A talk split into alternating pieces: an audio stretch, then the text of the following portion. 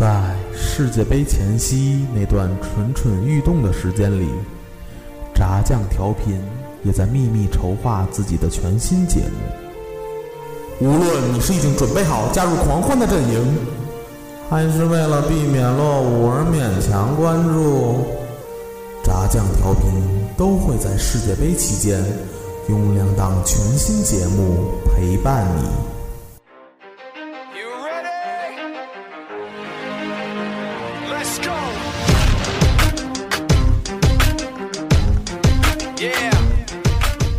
巴西世界杯，一档充斥着吃喝玩乐的伪球迷凑热闹 style。我们将用八期节目，从八个不同角度，全方位带领您在嬉笑欢闹间玩转这个并没有那么专业的世界杯。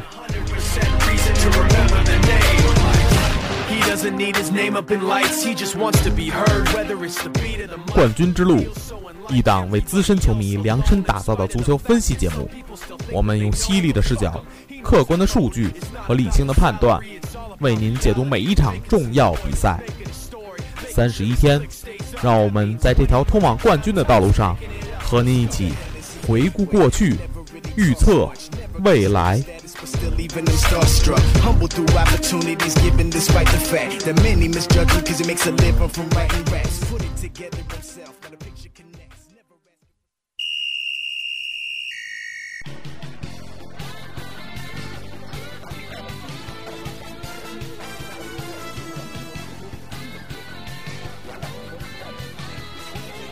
好球球进了，进了进了进了进了进了进了进了！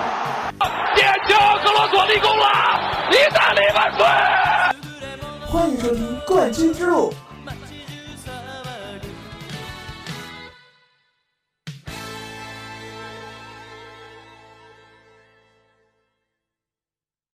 北京时间三十日凌晨，世界杯八分之一决赛第三场比赛在卡斯特朗球场展开，最终荷兰二比一战胜墨西哥，顺利晋级八强。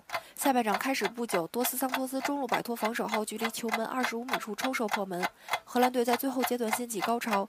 第八十八分钟，罗本开出角球，亨特拉尔头球回做，斯内德半凌空抽射扳平。补时第二分钟，罗本突入禁区右侧被马克思绊倒，亨特拉尔主罚点球上演绝杀，荷兰队成为首支单届世界杯上三次在常规时间内实现逆转的球队。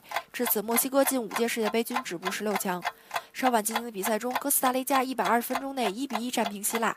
第五十二分钟，博拉尼奥斯左路低传，鲁伊斯距离球门十六米处精准推射破门。第六十六分钟，杜埃尔特铲倒霍莱巴斯，累积两张黄牌被罚下。第九十一分钟，帕帕斯塔索普洛斯禁区内头球摆渡，耶卡斯抽射被挡出，前者再射入网。此后，哥斯达黎加门将纳瓦斯高阶抵挡，又封出不少希腊队的射门。点球战，哥斯达黎加率先主罚，最终球队五人全部命中。纳瓦斯第四轮扑出耶卡斯的点球，这样哥斯达黎加点球战五比三胜出，以总分六比四淘汰希腊晋级八强，创造队史世界杯新纪录。北京时间昨日凌晨，据巴西媒体报道，巴西队主帅斯科拉里确认内马尔目前依旧大腿肿胀，这可能会影响到他对阵哥伦比亚的四分之一决赛。斯科拉里在接受采访时表示，目前内马尔大腿肿胀未消，距离下场比赛还有四五天的时间，如何让他及时恢复是目前球队最大的难题。据了解，内马尔在此前八分之一决赛对阵智利队时带伤打满一百二十分钟，虽然比赛中他表现平平，但点球大战末轮他命中关键点球，助巴西队胜出。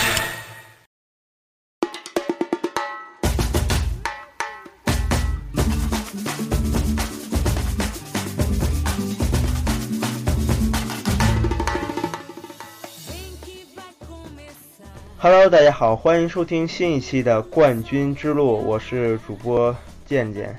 今天呢，我们依旧请来了我们的常驻的嘉宾星爷，来星爷跟大家打一声招呼。Hello，大家好，我是常驻在冠军之路的星爷。嗯，今天呢，跟大家主要是来聊一下我们最后两场八分之一的决赛，一场呢是阿根廷对瑞士，一场呢是比利时对美国。星爷，你觉得这两场比赛哪一场更有看头呢？我觉得应该是，我个人认为是比利时对美国，因为在我看来，我觉得阿根廷进入四强应该不成太大问题。我比较看好今今年这一支阿根廷。对对对，其实，嗯，我我跟你也有同感，就是觉得阿根廷总是在默默之间留着力，然后也也不是特别的着急，然后就慢慢踢，然后状态逐渐在变好。所以说，我觉得他们能走走得更远一点。包括其实他们的对手瑞士，虽然说还是实力还相对来说还可以，但是、呃但是瑞但是瑞士来说，他现在他的主要问题是什么？他的主要问题啊是中场非常强大，但是他的锋线攻击力匮乏，他的后防线缺少，在冯贝尔根受伤之后，缺少一个能够稳定发挥的一个后防核心。对，包括其实。嗯，缺我觉得缺少一个最关键的，可以能一直盯着梅西的那么一个人。对，没错。对，所以我觉得阿根廷嘛，我觉得这届世界杯阿根廷的表现，我用我自己的看法就叫闷声发大财。在不经意，虽然是小组赛，每一场都是小胜，一球小胜，但是他随着他的比赛的进程，慢慢慢慢，他开始虽然它是一个慢热的过程，但是它随着比赛的进行，它是一个渐入佳境的表现。对，就包括其实如果，呃，说远了，如果阿根廷能够胜利的话，他如果他进入四强，那他很有可能碰的就是荷兰。荷兰怎么着？反正到时候又又是荷兰和阿根廷之间的，啊、又是这一对宿敌。对对，咱们后边再说这个这个这场比赛。然后那个星爷，你对于阿根廷跟瑞士这场有没有一个大概的预测呢？或者说大概的分析，跟大家简单的说一下吧。我觉得阿根廷可能还是会像以前一样，就是小胜，闷声发大财，可能反正肯定会赢，但是不会赢得特别多。我觉得二比一或者一比零，有可能。嗯，也是一场小球，看来。对，是一场小球，但是阿根廷非常稳健，会稳健的进入四强。就就是瑞士可能虽然很努力，但是对瑞士是很努力的球队，但是他的实力不足以挡住阿根廷前进的步伐。嗯嗯。其实昨天之前星爷在说过一个那个说瑞士就是加强版希腊嘛，对吧？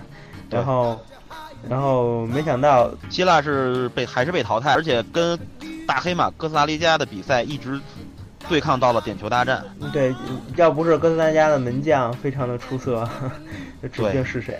对，这个真说不好。对对，嗯，反正我我的预测呢，可能跟新人差不多，都是。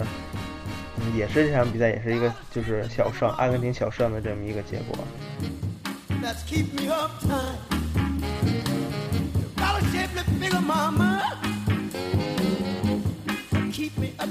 说完这场呢，我们下面好好聊一下这比利时跟美国。这比利时跟美国可以说看点很多呀，对吧？比如说。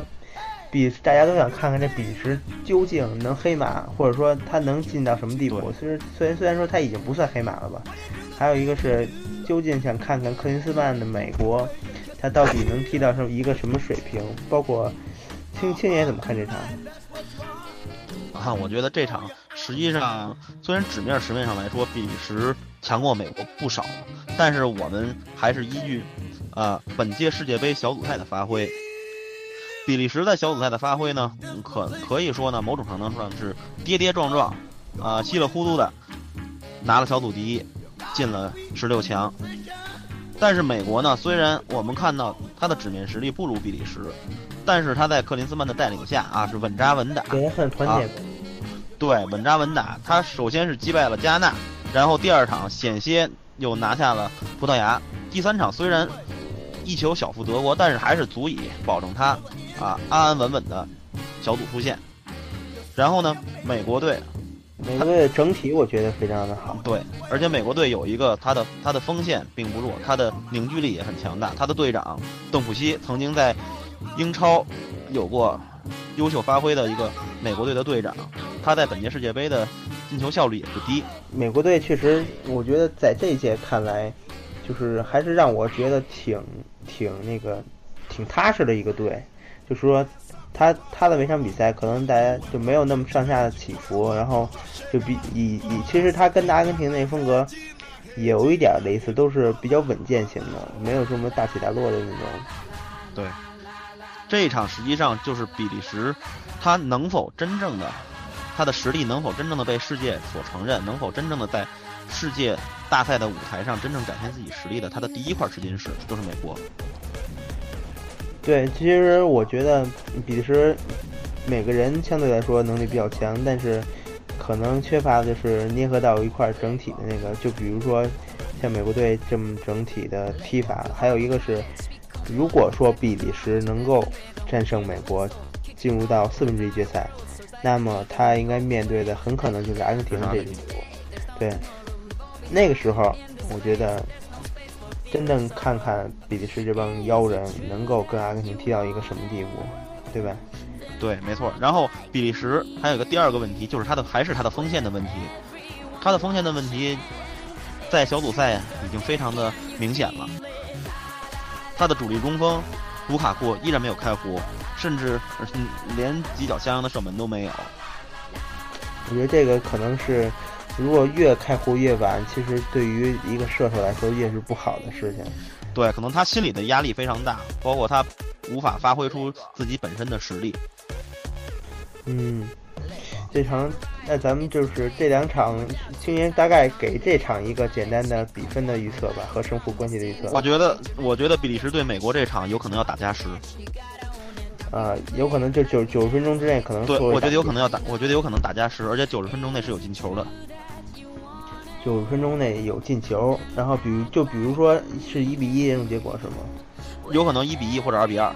啊，有可能一嗯加时加，你觉得加时赛能有出结果，还是说会？但是我觉得，但是我觉得加时赛，啊，比利时有可能能够进一个球，能够拿下。然后点球，然后点球的话，我觉得比利时也是有机会的，是吧？现在虽然综合来说，还是看好比利时。对我还是看好比利时。行，我觉得我，但我这场我的跟星爷有一点不同，我倒是觉得美国队可能会会胜出，而且会在九十分钟之内结束战斗。就比如，就也很有可能就是一比零这种比，或者二比零这种比分，或者二比一。对，然后，嗯，我其实我我还是个人来讲，我比较喜欢克林斯曼，所以说我还是希望美国能够再往后走一步。对，毕竟来说，克林斯曼是。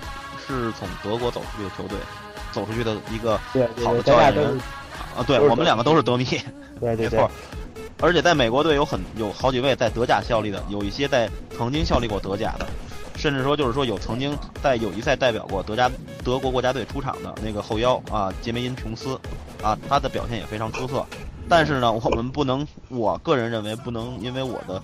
这场比赛来说，因为不能因为我个人喜好，但是我还是觉得啊，客观来说还是比利时略胜一筹。嗯，行吧，那咱们综合来讲，第一场星人预测阿根廷小胜，然后我跟星人的意见一致。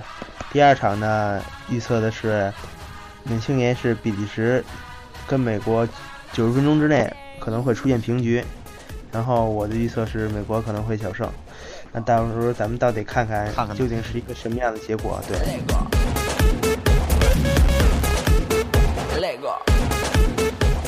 那这期节目就到这里。然后呢，现在你可以在你收听到的平台继续收听我们的节目。然后同时也欢迎参与到我们的微信有奖竞猜比分的这个活动当中。然后最近我们新增加了几款非常精美的奖品，比如说。我们一个非常做工精美的一个大力神杯可能会送给你，包括我们有一个世界杯用球的纪念版，嗯，所以快快来参与到我们这个活动当中吧。好了，那就是这样跟大家告个别，然后好好休息，抓紧看球，拜拜。OK，大家拜拜。嗯。